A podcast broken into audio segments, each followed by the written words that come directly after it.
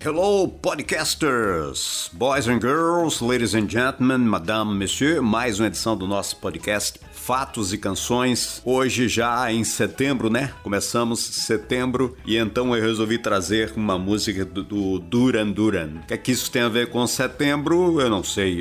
Era melhor ter trazido uma música do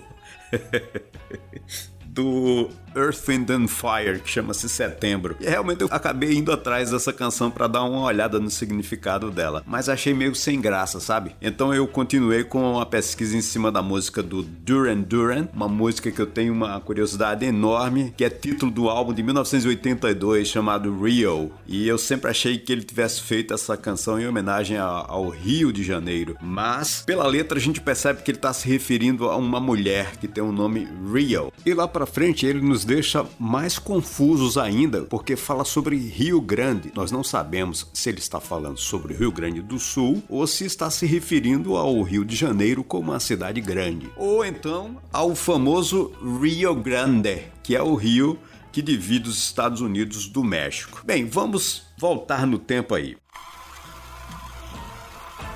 Em 2019, que não faz tanto tempo assim, na Flórida, dando uma entrevista coletiva, uma garotinha de 9 anos chamada, adivinha, Rio, perguntou para ele qual o significado do título dessa canção. Ele, LeBon, que foi o letrista, né, da, da música, falou que na realidade eles escreveram essa música num café na cidade da Inglaterra de Birmingham. O nome do café era Rio e tinha uma garçonete nesse café muito sensual.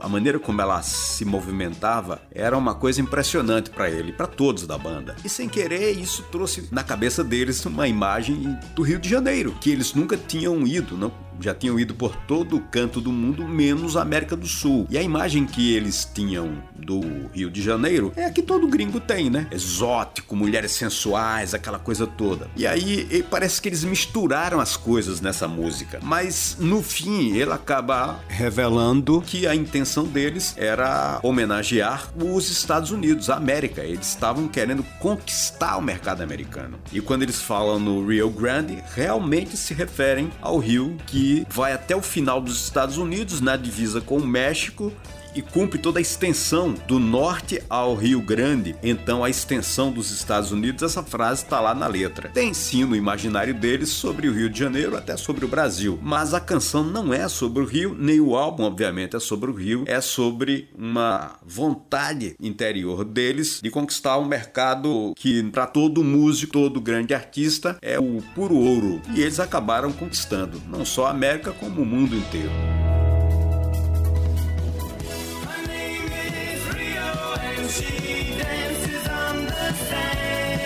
Então estes são os fatos por trás da canção Real, que deu nome ao álbum de 1982 da banda inglesa Duran Duran.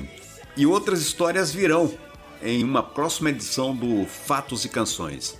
Inscreva-se no podcast no ancor.ch.fm barra Paulo Santos ou acompanhe no meu Instagram, arroba psantosbr. Muito obrigado pela audiência deste episódio só quero lembrar que essa pesquisa foi realizada no Florida Today, um jornal online. Está lá para quem quiser conferir a história da música Rio.